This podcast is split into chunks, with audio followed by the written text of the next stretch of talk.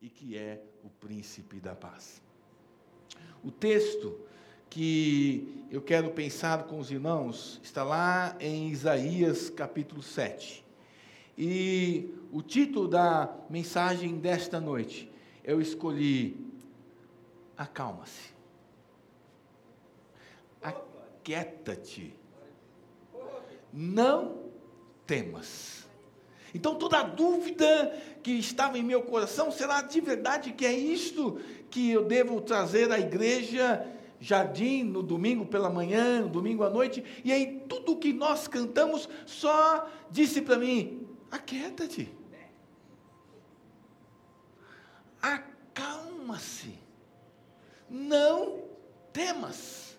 E é exatamente o que Isaías capítulo 7 vai falar para mim e para você. Eu vou ler aqui numa tradução diferente, né? ah, eu tenho a tradução King James, e, mas eu vou estar lendo aqui numa tradução ainda um pouco mais contemporânea, vou ler aqui na A Mensagem. O capítulo vai falar um pouquinho mais à frente sobre Jesus, o Messias. Diz o capítulo 7, um pouquinho mais à frente, que o menino nos nasceu, um filho se nos deu, e o seu nome será maravilhoso. E vai falar desse Jesus, desse menino que vai nascer de uma virgem. E o capítulo 7, um pouquinho antes, fala de uma situação que o rei de Israel estava vivendo. Veja só o que diz o capítulo 7. Na época em que Acás, filho de Jotão, neto de Uzias, era rei de Judá, o rei Rezim da Síria, o rei Peca, filho de Remalias, de Israel, atacaram Jerusalém. Mas o ataque não foi bem sucedido. Diga comigo, o ataque não foi bem sucedido. Vamos lá. O ataque não foi bem sucedido. Reis se uniram contra o rei de Judá, mas o ataque não foi bem sucedido. Quando o governo de Davi descobriu que a Síria havia combinado forças com Efraim, isto é, Israel, Acás e seu povo ficaram abalados, tremendo como vara verde. Então o Eterno disse a Isaías: Vá e encontre-se com Acás. Leve também seu filho Zear Jazube, um remanescente voltará, ou uns poucos voltarão. Encontre-se com ele no lado sul da cidade, no final do aqueduto, na parte em que ele desemboca no tanque superior, isso fica na estrada que vai para o local público dos lavadeiros. Diga a ele: ouça, acalme-se, não tenha medo, e não entre em pânico por causa desses dois tocos de lenha queimada, Rezim da Síria e o filho de Remalias. Eles falam grosso, mas não são de nada.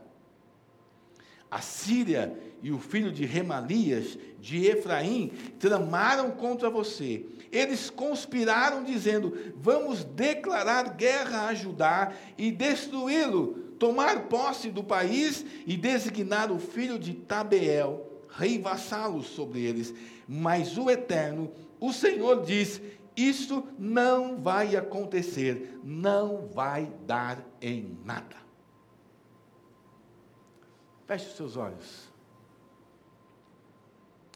Pai, nós queremos te agradecer por esta porção da tua palavra que acabamos de ler.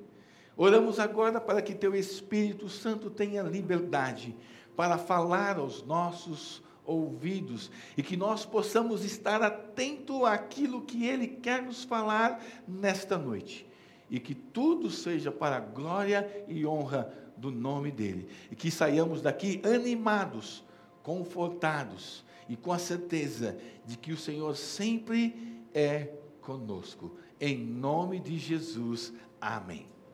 Amém? Amados, a Bíblia, eu gosto muito de ler Apocalipse, e Apocalipse, várias vezes nós lemos lá um versículo dizendo assim: quem tem ouvidos, ouça o que o Espírito diz às igrejas. Você tem ouvido aí? Tem? Por falta de um, tem dois. É? Então quero que você faça bem assim, ó. Né? Aí a gente quer escutar alguma coisa, ou a gente faz assim, aquela, aquela concha, e quando você faz essa concha, você fala, você escuta você mesmo muito bem. Ou então você pode até assim, dar uma puxadinha nas suas orelhas, esticar bem ela, dizer: Eu quero ouvir o que o Senhor está a me dizer nesta noite. Amados, nós precisamos entender uma coisa: nós muitas vezes temos dificuldade para abrir o nosso coração, abrir a nossa vida, abrir os nossos ouvidos para ouvir o que Deus tem a nos dizer. Nós temos ouvido muitas vozes todos os dias. Ouvimos vozes de políticos, vozes de economistas, ouvimos vozes de doutores, de psicólogos, ouvimos vozes de advogados, ouvimos vozes de, de líderes religiosos, ouvimos muitas vozes, ouvimos vozes de pessoas que nem sabem direito o que estão falando, líderes religiosos que muitas vezes falam de paz e que na verdade eles não experimentaram uma paz ainda verdadeira. E muitas vezes nós paramos para ouvir esse tipo de gente. Vozes de todos os lados, vozes de teólogos, vozes de pessoas que estudam Deus, que estudam a Bíblia e que muitas vezes saem aí dizendo que Jesus, o Deus que de, de, nosso tempo, do nosso século, o Jesus do nosso século não tem mais o mesmo poder que tinha no primeiro século. O sangue de Jesus não tem mais o mesmo poder que tinha lá no início da era cristã. O poder de Jesus não é mais o mesmo. São vozes que nós muitas vezes paramos para ouvir, ao invés de ouvirmos a voz do Espírito Santo.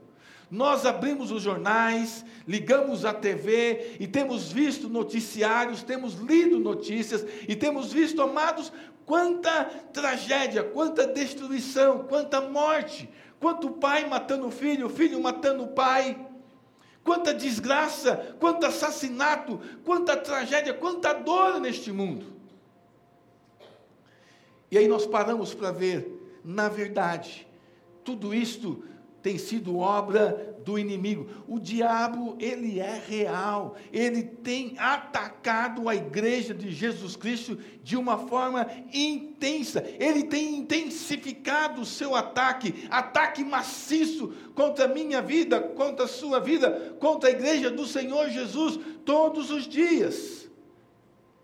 Ele é real.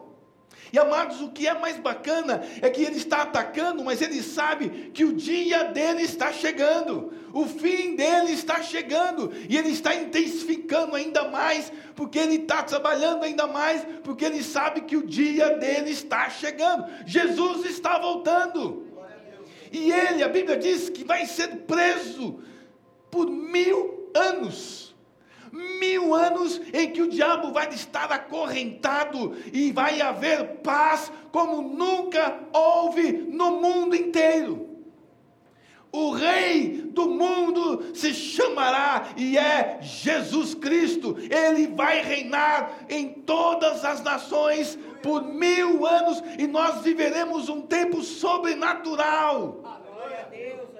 Você não tem ideia, talvez, do que seja isso: um reinado de paz, de felicidade, um reino.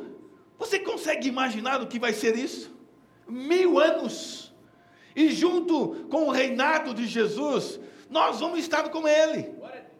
Eu e você vamos estar em algum lugar deste mundo dirigindo uma cidade, um estado, ou quem sabe uma nação toda. E nós receberemos de Jesus um novo nome, novas vestes, um novo corpo. Nós não vamos precisar tomar avião nem ônibus, nós vamos sair de um lugar e para o outro, num piscar de olhos, vamos chegar naquele lugar. E esse será o tempo do reinado do nosso Senhor Jesus.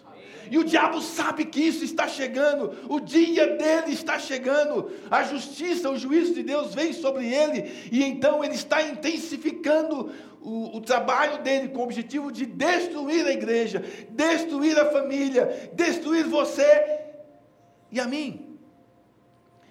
Mas esse texto diz que esse, esse serviço, esse trabalho do inimigo não acontecerá. Aleluia. Não vai dar em nada. Não vai dar em nada. O diabo é real. Ele é conhecido e chamado de doutor da morte. Onde ele coloca a mão, onde ele toca, traz dor. Onde ele toca, onde ele coloca a mão, transforma, ele mata, ele enferma, ele coloca tristeza, ele faz sofrimento, ele causa dor, ele causa choro, ele divide, ele destrói. A Bíblia diz que ele é pai da mentira, ele é mentiroso mas ele é real. E você abre uma brecha, você abre uma janelinha, e se você deixar, ele te leva para o inferno. Mas em oposição ao diabo está Jesus. Ele é o autor da vida. Jesus é a própria vida. Ele certa vez diz: Eu sou o caminho, a verdade e a vida, e ninguém vai ao Pai a não ser por meio de mim. Jesus é a vida, Jesus é a verdade, e quando Ele toca a mão, tudo se transforma. Onde havia dor, agora há cura. Onde havia tristeza, quando Jesus entra e toca a alegria. Jesus muda a história, Jesus muda tudo o que estava feito da maneira do diabo, e quando ele toca, tudo se transforma. Ele une, ele constrói, ele traz alegria, ele tira a dor. A Bíblia diz que ele é verdade, é vida. Ele traz a unção e o poder do Espírito Santo de Deus sobre a minha vida e sobre a sua vida. Amados, talvez você não tenha parado para pensar ainda em que ou em que você pode fazer. Você não tem ideia. Talvez você não tenha parado para pensar ainda sobre isto, mas em você está o próprio Deus. A presença do Espírito Santo é poder, power, é explosão, é dinamite. Estava vendo um, um, vídeo esses dias, né? Saiu aí na internet, de um doido que quis acabar com um formigueiro no quintal. Alguns viram isso, né? Impressionante o doido. Ele botou um pouquinho de fogo, no de, de álcool no formigueiro, foi lá, acendeu um fósforo, acendeu um, não deu nada, acendeu dois, não deu nada, acendeu três, parece. Quando ele jogou um lá, buf! Explodiu que ele foi para trás. Quem viu isso? Né? Quando eu vi aquilo, eu falei: Uau, esse é o poder do Espírito Santo na minha vida. Explode mesmo. É o fogo, é o poder do Espírito Santo de Deus em nossa vida. Jesus está em mim, Jesus está em você. E quando nós nos debruçamos, quando nós oramos, quando nós buscamos a presença do Senhor, tudo se transforma. Por isso, o tema desta mensagem nessa noite, acalma-se aquieta-te. Não temas. Olha para quem está do seu lado aí. Dá uma olhada para essa pessoa abençoada do seu lado e diz assim: fica calmo. É. Olha para quem está do outro lado, para quem está do outro lado. Diga assim: fica quietinho.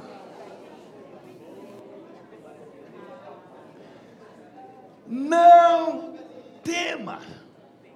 Amados, é esta palavra do Senhor para minha vida e para a sua vida nesta noite. Porque talvez o diabo venha trabalhando e vem trabalhando pesado com o objetivo de destruir a igreja, destruir a mim, destruir a você, destruir a nossa família. Muitas pessoas estão reunidas nesse exato momento adorando a Satanás. Existem centenas e centenas de templos consagrados a Satanás. Você está aqui reunido, adorando a Jesus, e você pode pensar, mas que loucura, os caras perdendo tempo adorando Satanás. O templo, os templos dele, quando você entra lá, que você nunca entre, né? mas lá no templo, na entrada, tem um tapetão. E nesse tapetão, logo de entrada, está lá a figura do rosto de Jesus. E quando eles entram, a primeira coisa que eles fazem é limpar os pés no rosto de Jesus. Eles limpam os pés no rosto de Jesus e cospem no tapete. No rosto de Jesus. E eles entram, e lá no canto do templo há uma imagem do diabo de pernas abertas, mãos estendidas, e ali sobre as mãos daquela imagem as pessoas colocam livros, revistas, CDs, objetos e oram consagrando tudo aquilo ao diabo. Isto é realidade, gente. Isto é verdade. Talvez você, como cristão, nunca tenha parado e pensado: puxa, eu preciso começar a jejuar. É uma disciplina que muitos cristãos não dão importância. Mas o jejum é uma disciplina bíblica e é bênção na minha vida, na sua vida. Nós precisamos parar um pouco e pensarmos da importância que é jejuar. Por que o jejum? Pense numa coisa que você gosta bastante. Pensou? Talvez você esteja dizendo, pastor, eu estou agora já pensando naquele chocolate trufado. Oh, coisa gostosa. É? E lá atrás, o Daniel agora há pouco falou de chocolate e já deu água na boca. Agora você de novo. E de repente Deus está falando assim: ei, faça um jejum de chocolate. E você fala, mas que loucura, jejuar chocolate. E é incrível que quando você jejua chocolate, o chocolate vem na tua mão. As pessoas te oferecem chocolate. É incrível, não é verdade? Já viveu isso? E aparece chocolate de todo lado. E vem vendedor no farol vendendo chocolate três por um real. E você fala, não é possível um negócio desse. E vem um amigo que te dá uma balinha de chocolate. Mas você está focado, o seu jejum é eu vou buscar a Deus a respeito da minha família, do meu casamento, do relacionamento com meu pai, com a minha mãe, com a minha esposa, com o meu marido, com as minhas finanças. Eu vou focar, eu vou orar, e eu vou jejuar com chocolate, no chocolate. E toda vez que vier à minha mente, vier aquela vontade de comer chocolate, ou alguém vier me apresentar chocolate, é hora de eu fechar os meus olhos. Se não der para fechar, que você está dirigindo, por exemplo, não precisa fechar os olhos, não. Você foca, oh Jesus, como tu és maravilhoso. O Senhor lembrou que eu tenho que orar pela minha família. Que vontade de comer chocolate, mas é hora de orar pela minha família, de interceder, de guerrear. Queridos, o diabo não para ele não dorme, ele está ativo, vivo e ativo no planeta Terra. Há um livro de Lindsay, se não me engano, o autor, que diz que o diabo está vivo e ativo no planeta Terra. Um ótimo livro, se você encontrar, leia, que vale a pena. É uma realidade. E eles, os líderes, os satanistas, eles fazem jejum. Fazem jejum.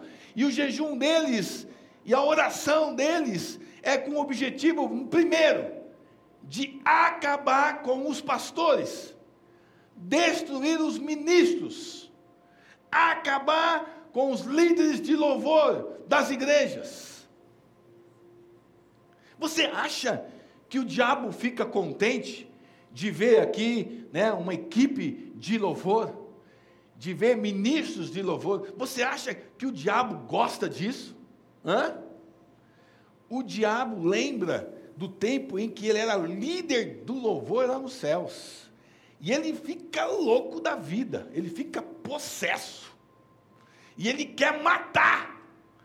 Então, quando nós nos reunimos para adorar ao Senhor, e nós confessamos Jesus como Senhor e Salvador, em adoração, é um dos momentos mais tremendos no reino de Deus.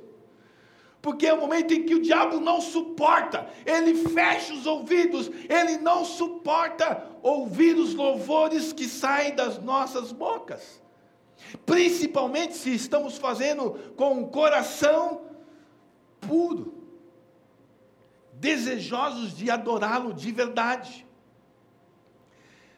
A segunda, o segundo grande motivo dos satanistas orarem e de o, o diabo levar eles a orarem é para que a igreja do Senhor seja destruída. Para que as nossas crianças sejam destruídas. Amados, vivemos dias em que as nossas crianças muitas vezes estão sendo destruídas, estão sendo influenciadas e atacadas pelo inimigo dentro da nossa casa, debaixo do nosso nariz. Quantos de você aqui tem filho pequeno e ele já com dois aninhos de idade, você feliz da vida porque Deus abençoou você, você é próspero, você dá um iPhone para o seu filho de dois anos. Um iPhone é muito, talvez, né? mas um outro celular. E ele fica lá feliz da vida brincando. Ele acessa, ele acessa coisa que você não tem ideia. Já nasce sabendo. O bichinho não sabe nem falar direito, mas o dedinho vai no lugar certo. E de repente ele está acessando coisas que você nem imagina. Ele está vendo coisas, assistindo coisas que você nem tem ideia. E do que o diabo está fazendo na cabeça desta criança. E você muitas vezes fica calado diante de tudo aquilo. Você não tem reação. Você não chega perto e não vai ver o que está acontecendo, o que ele está vendo. O diabo está fazendo a festa. O objetivo dele é matar, roubar e destruir. O lema deles é destruir o cristianismo, é acabar com os cristãos, mas isso não vai acontecer, não vai dar em nada. Por que não vai dar em nada? Porque Jesus é muito mais poderoso do que o diabo. O diabo tem um pouco de força. Jesus tem todo o poder. Ele diz que foi dada a ele toda a autoridade e todo o poder. O diabo não tem esse poder. Alguém disse, mas eu fui curado pelo diabo. Certa vez estava doente, e aí eu fui ali num, num terreiro assim, assim, e lá fizeram uns negócios lá comigo, nem lembro direito o que foi, eu tomei uns negócios lá meio doido, mas eu sei de uma coisa, eu tinha uma enxaqueca, e eu fui curado. Desculpa te dizer, o diabo não dá nada para ninguém, o diabo não cura ninguém, o que ele faz é trocar o lugar da enfermidade. Ele tira da cabeça e leva aquela dor da cabeça para o joelho. Aí você vai lá de novo. E ele tira a dor do joelho e coloca lá no dedão do pé. E você vai lá de novo. E ele tira a dor do dedão do pé e põe no seu cotovelo. E assim vai indo. Agora você quer a cura mesmo? Só Jesus Cristo. Porque ele tem poder de te curar. Ele tem poder de renovar e de restaurar o seu físico, de mudar a sua vida. A realidade é, amados, que o diabo está trabalhando intensificamente, com muita intensidade, o objetivo de acabar com a igreja do Senhor. Mas eu quero dizer uma coisa: há poder no sangue de Jesus. Há poder no nome de Jesus. Deixa eu te dizer uma coisa: pregue sobre qualquer coisa, fale sobre qualquer coisa que você quiser, mas não fale no sangue de Jesus. Porque quando você fala, o sangue de Jesus tem poder, o diabo treme. Então saia aí dizendo: o sangue de Jesus tem poder. O sangue de Jesus tem poder. Levante de manhã e diga: o sangue de Jesus tem poder. Vai tomar o seu café, esquentando o café lá e já começa a dizer: o sangue de Jesus tem poder. E vai para o trabalho, entra no seu carro e diga: o sangue de Jesus tem poder. O nome de Jesus tem poder. O diabo não suporta ouvir: o sangue de Jesus tem poder. Nós vivemos dias de uma intensa batalha, de uma batalha espiritual mas há poder no nome e no sangue de Jesus. O texto aqui de Isaías capítulo 7 diz que esses dois reis subiram contra Jerusalém, mas eles não puderam tomar Jerusalém. Amados, já faz mais de dois mil anos que Jesus morreu e ressuscitou. E já tem mais de dois mil anos que o diabo tem tentado destruir a igreja, mas ele não vai conseguir.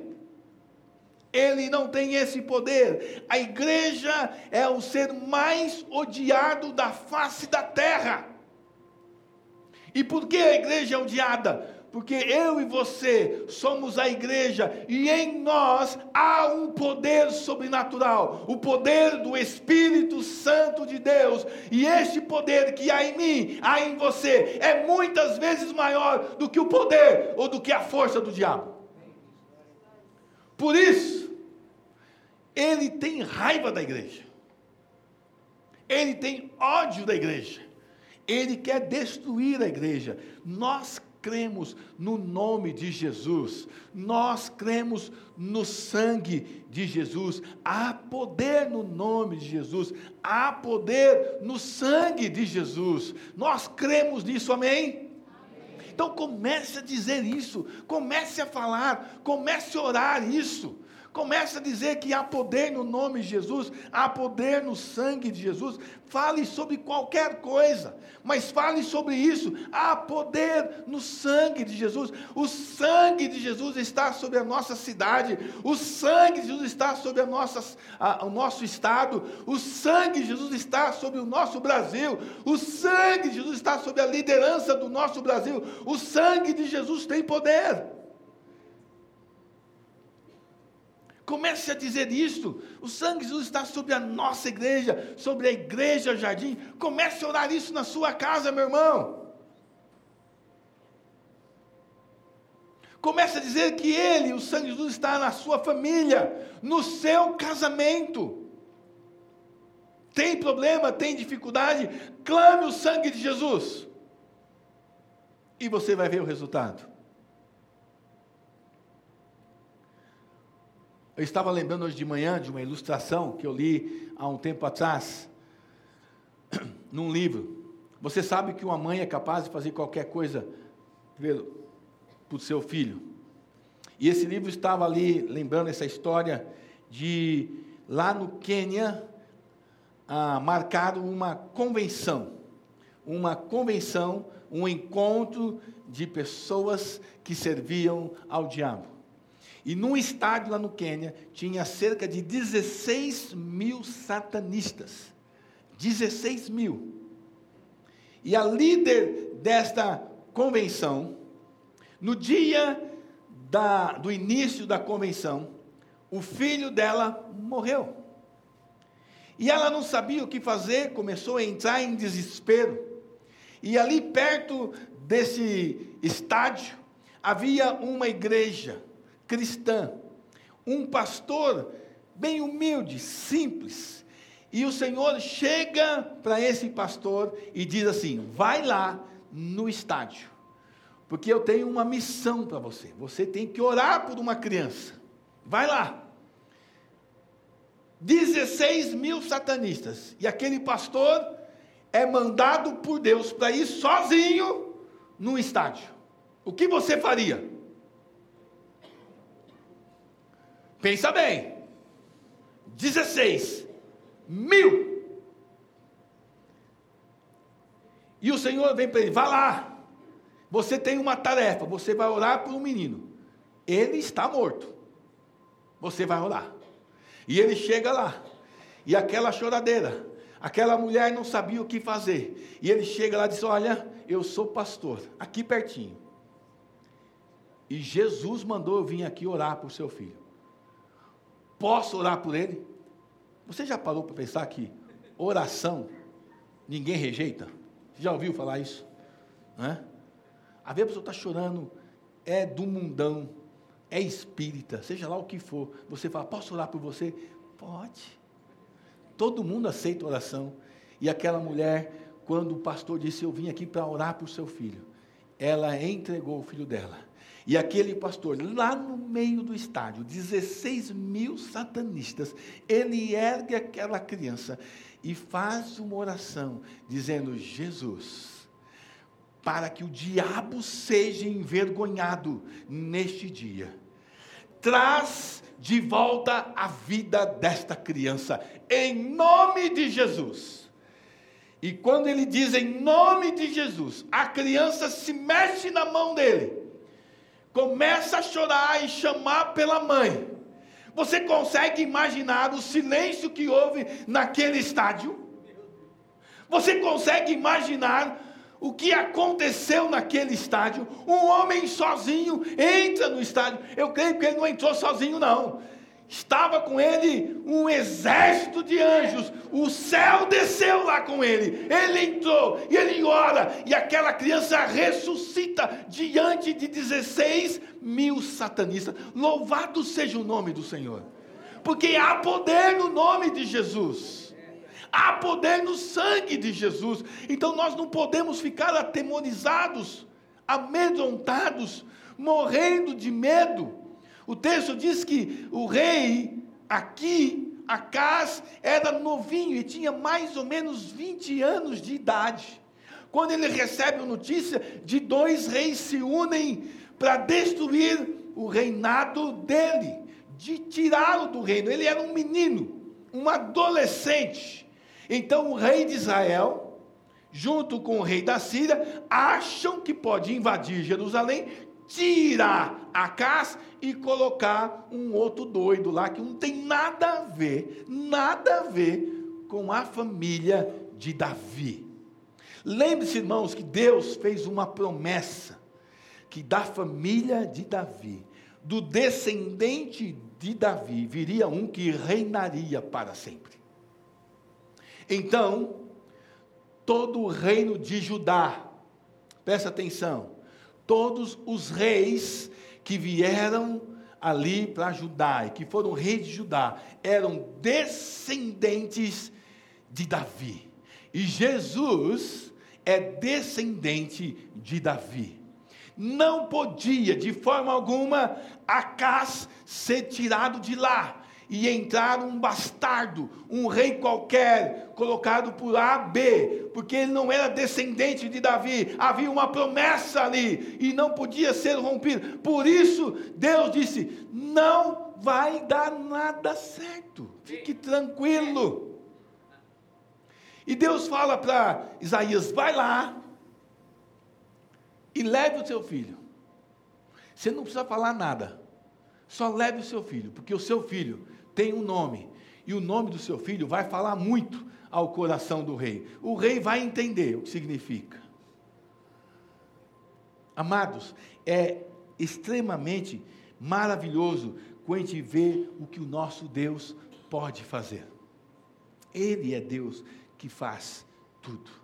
O texto diz que aquele povo, o coração do rei, o coração do povo estava tremendo. Eu gosto dessa tradução que eu li agora, né? Que diz que estavam tremendo como vara verde. A sua tradução talvez diga que estavam tremendo como árvores agitadas por fortes ventos. Vocês já viram isso, né? Hã? Já viram um vento bem forte e a árvore sendo bem agitada? Hã? Era assim que estava o rei Acás, agitado, tremendo, não sabia o que fazer, o que é que vai acontecer? E vem o profeta, leva o filho dele e diz: Olha, fica calmo, tome as precauções, faz a tua parte, mas acalme-se, aquieta-se, não temas. Esta palavra para o rei Acás é uma palavra para mim e para você hoje. Eu não sei o que você está vivendo, o que você está passando. Eu sei de uma coisa: Jesus está dizendo para você, ei, acalma o seu coração. Não temas. Eu disse isso já dezenas de vezes. Tem 365 não temas na Bíblia, um para cada dia. Não temas. O medo é uma palavra que coloca o cristão em derrota. Agora, se o sangue de Jesus me cobre, se o nome de Jesus, eu creio neste nome, se eu creio neste sangue, se esse sangue cobre a mim, cobre você, me protege, quem poderá fazer alguma coisa contra mim e contra você?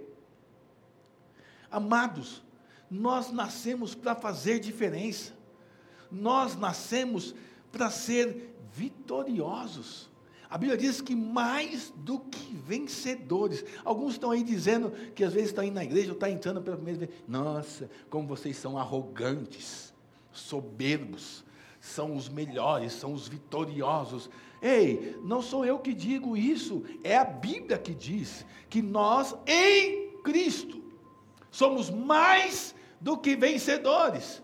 Não é por minha força, não é por sua força, mas é por causa do nome de Jesus, por causa do sangue de Jesus. Eu e você somos mais, mais do que vencedores. Eu e você somos queridinhos de Jesus. Você já ficou com raiva de algum crente alguma vez? Dizendo assim: Nossa, só ele que é abençoado. Parece que é o queridinho de Jesus. E eu? Hã? Não sei se você já viveu isso. Talvez sim. Vou te dizer uma coisa. Você também é queridinho de Jesus. A Bíblia diz isso. Você é amado por Ele. Ele já fez tudo por você. Ele morreu por você. Isso é graça. Tudo o que você tem, tudo o que você é, é por causa de Jesus. Então você pode viver sim uma vida gostosa, uma vida abençoada, uma vida cheia do sobrenatural de Deus, porque Ele está em você. Você não precisa ter medo de nada. Você não tem que ter medo da ação do inimigo na sua vida. Você não tem que ter medo de barulhos que você escuta à noite. Tem gente, tem crente que não apaga a luz para dormir. Eu escuto barulho. Lá em casa todo mundo escuta barulho, sim, mas é do meu ronco. Todo mundo dorme, dorme muito bem. Por quê? Porque eu sei de uma coisa, mas o sangue de Jesus nos cobre todas as noites. Essa tem sido a minha oração, tem sido a oração da pastora, todos os dias, o sangue de Jesus nos cubra nesta noite. Eu estava lembrando de um, de um irmãozinho aqui da nossa igreja, que certa vez ele estava num lugar, ele estava retirando um dinheiro no caixa eletrônico. E quando ele estava lá no caixa eletrônico, era, não lembro se era um posto de gasolina ou se era uma farmácia, um mercado, não lembro agora.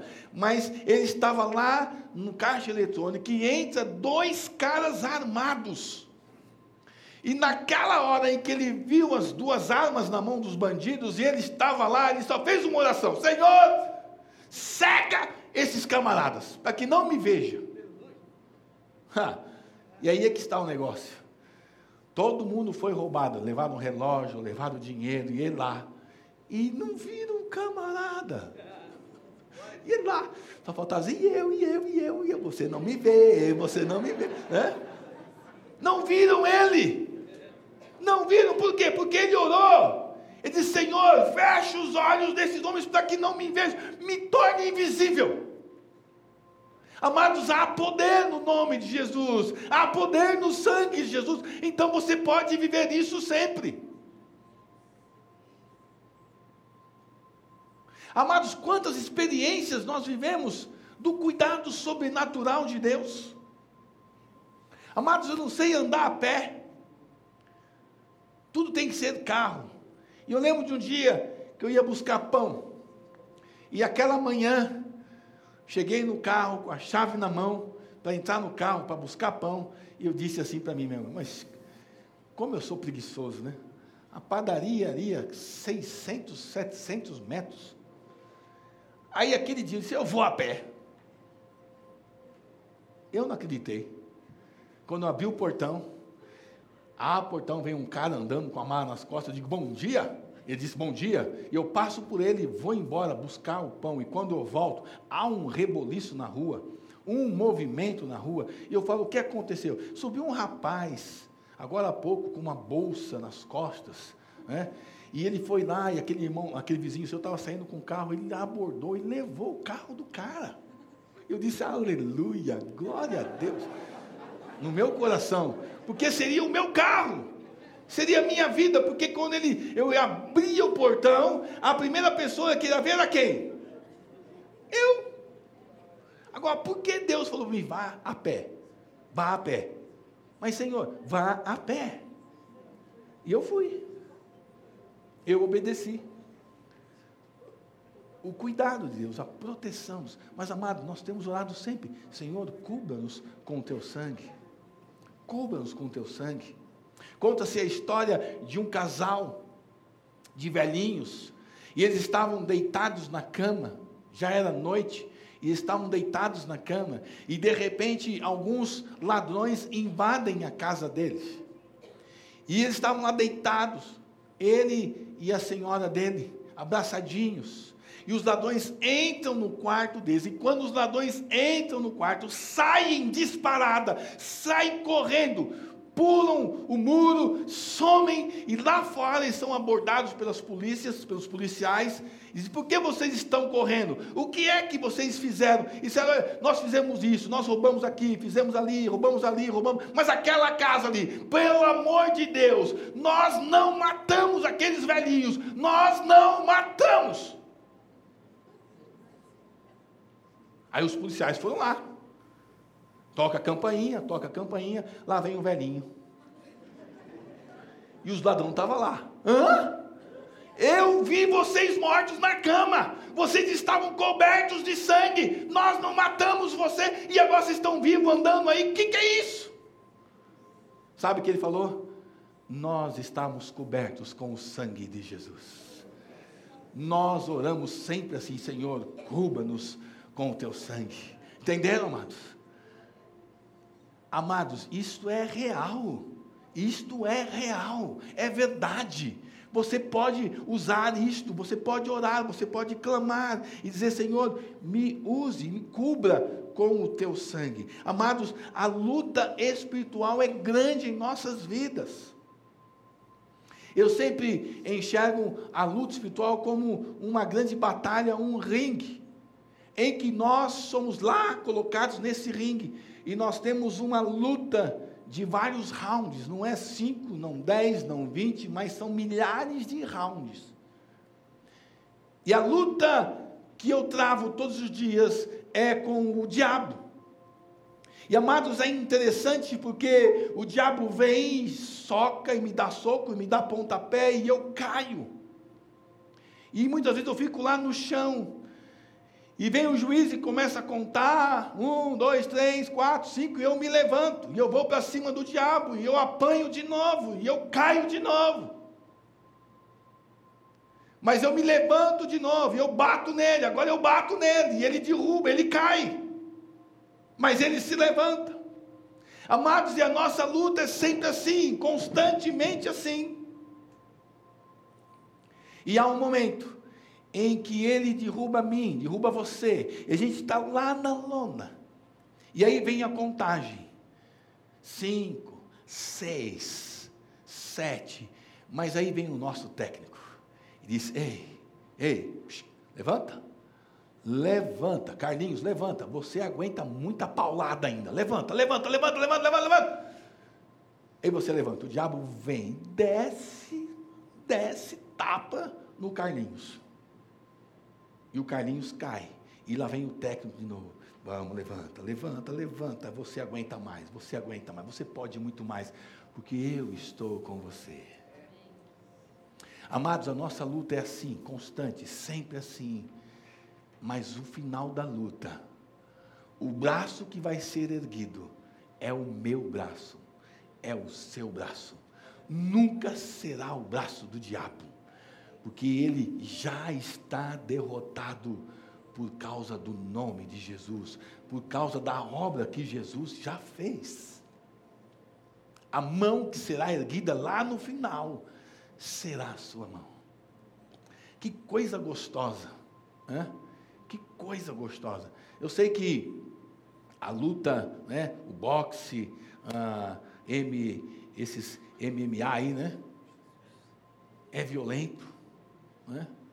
Mas você avisa, eu fico lá, eu fico assistindo aquilo, e eu fico vendo, puxa, exatamente é isso que acontece comigo e com você. Quantas vezes nós estamos na lona, somos destruídos, estamos acabados, mas Jesus vem e fala: levante-se, levante-se, acalme-se, aquieta-se, não tenha medo.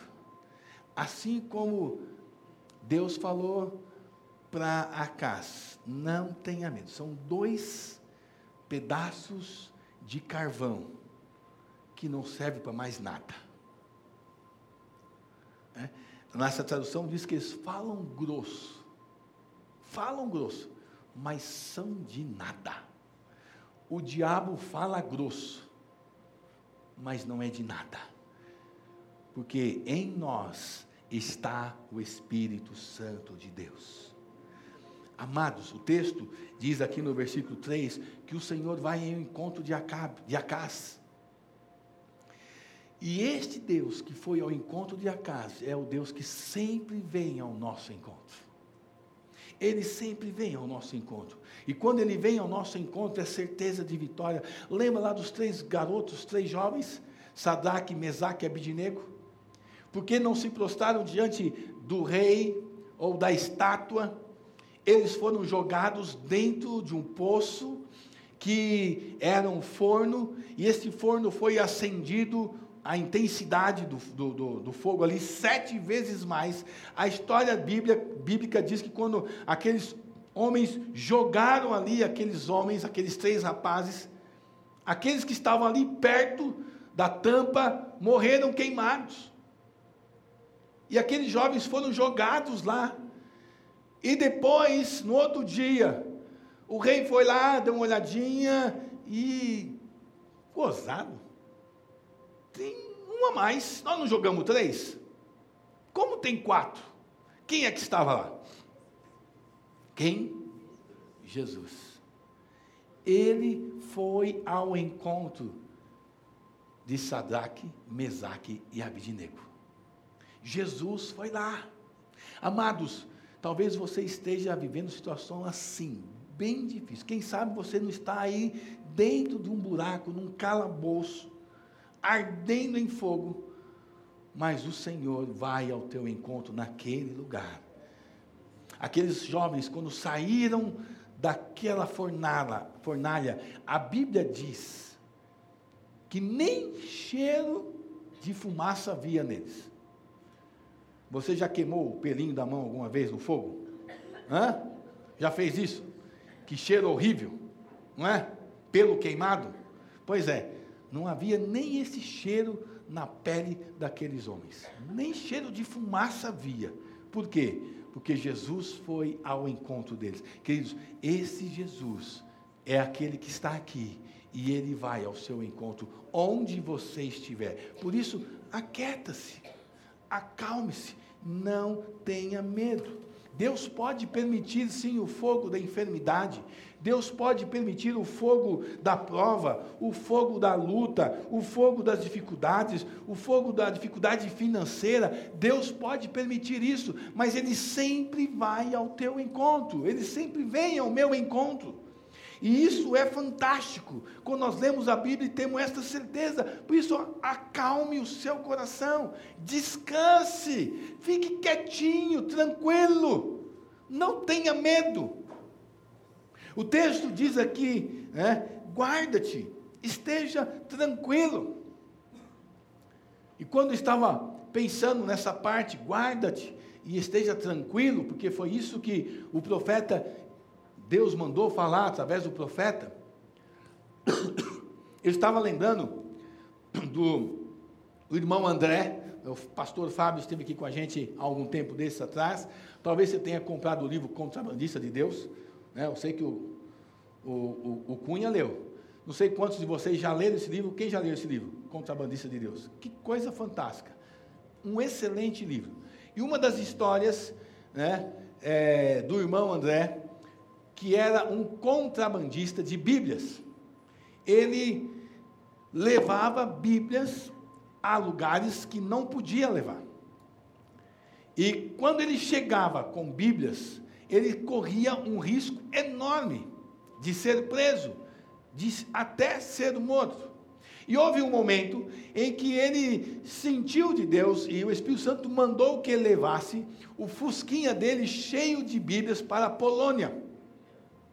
E quando ele chegou ali no, no limite, né, na fronteira entre Polônia e Tchecoslováquia, um policial para ele e pergunta: por que o seu carro está tão baixo? Por que você está tão nervoso?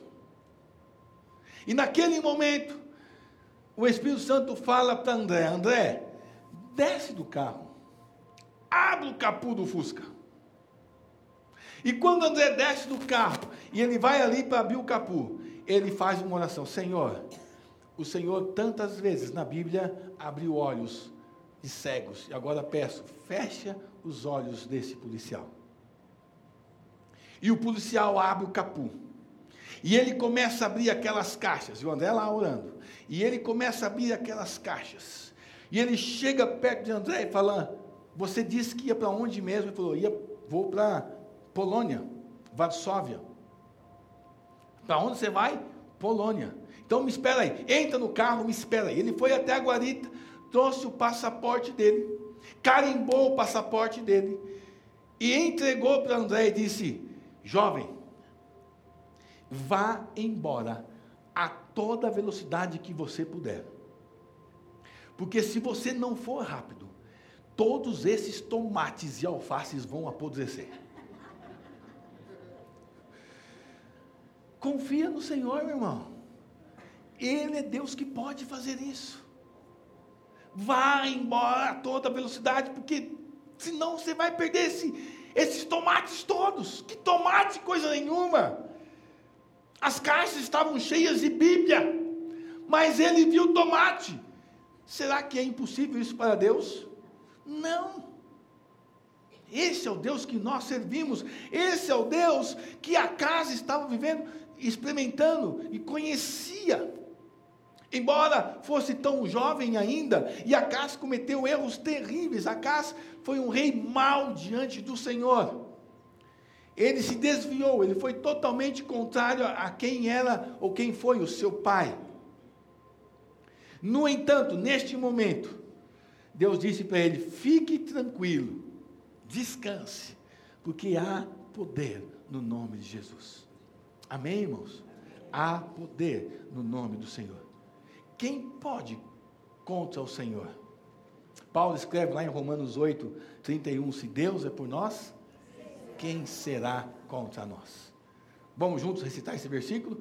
Se Deus é por nós, quem será contra nós?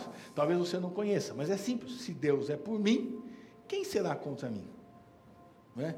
Se Deus é por nós, quem será contra nós. Vamos juntos de novo? Se Deus é por nós, quem será contra nós? É esse o Deus que nós servimos.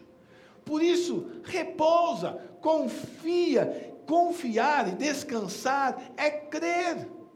O salmista, no Salmo 46, versículo 10, diz: Aquetai-vos e sabei que eu sou Deus, serei exaltado entre as nações, serei exaltado na terra. Aquetai-vos e sabei que eu sou Deus.